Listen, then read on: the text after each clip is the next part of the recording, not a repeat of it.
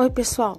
Neste primeiro episódio, vamos tratar do, da linha tênue que existe entre a alegoria do mito da caverna e a pandemia do novo coronavírus.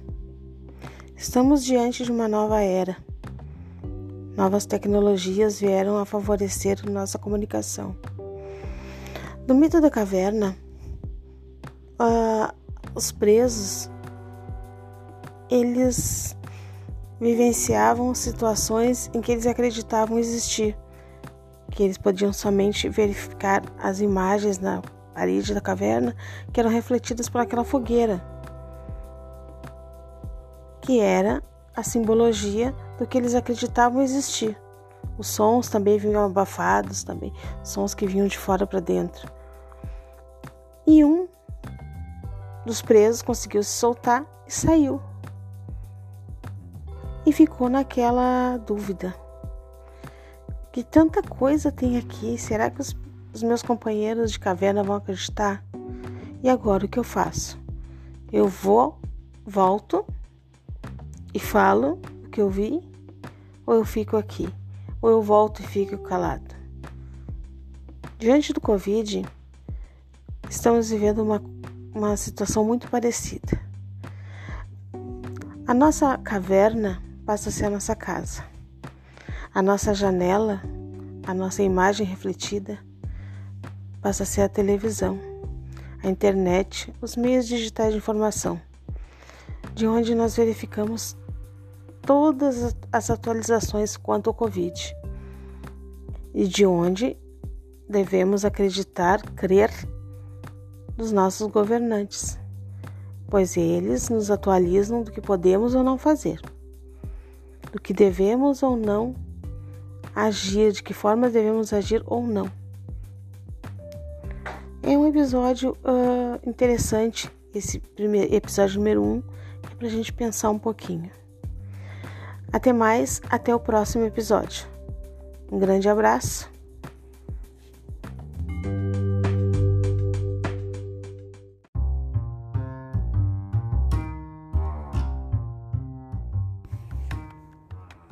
Oi, pessoal!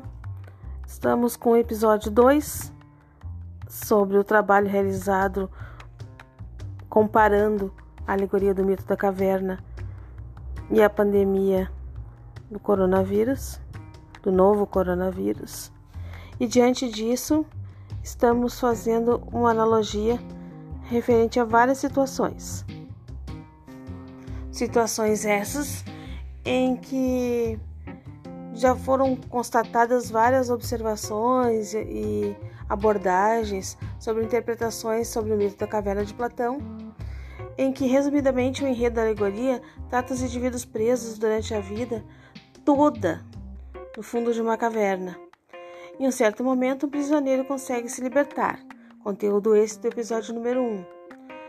De acordo com alguns estudiosos, o mito da caverna deve ser visto, primeiramente, no contexto da obra República de Platão, mas nada impede que a gente possa traçar um paralelo, uma linha com a atualidade em que estamos vivendo. Antes da pandemia da quarentena, muitos de nós vivíamos numa espécie de caverna, acorrentados à nossa rotina diária, onde fazíamos as mesmas coisas, com os mesmos horários.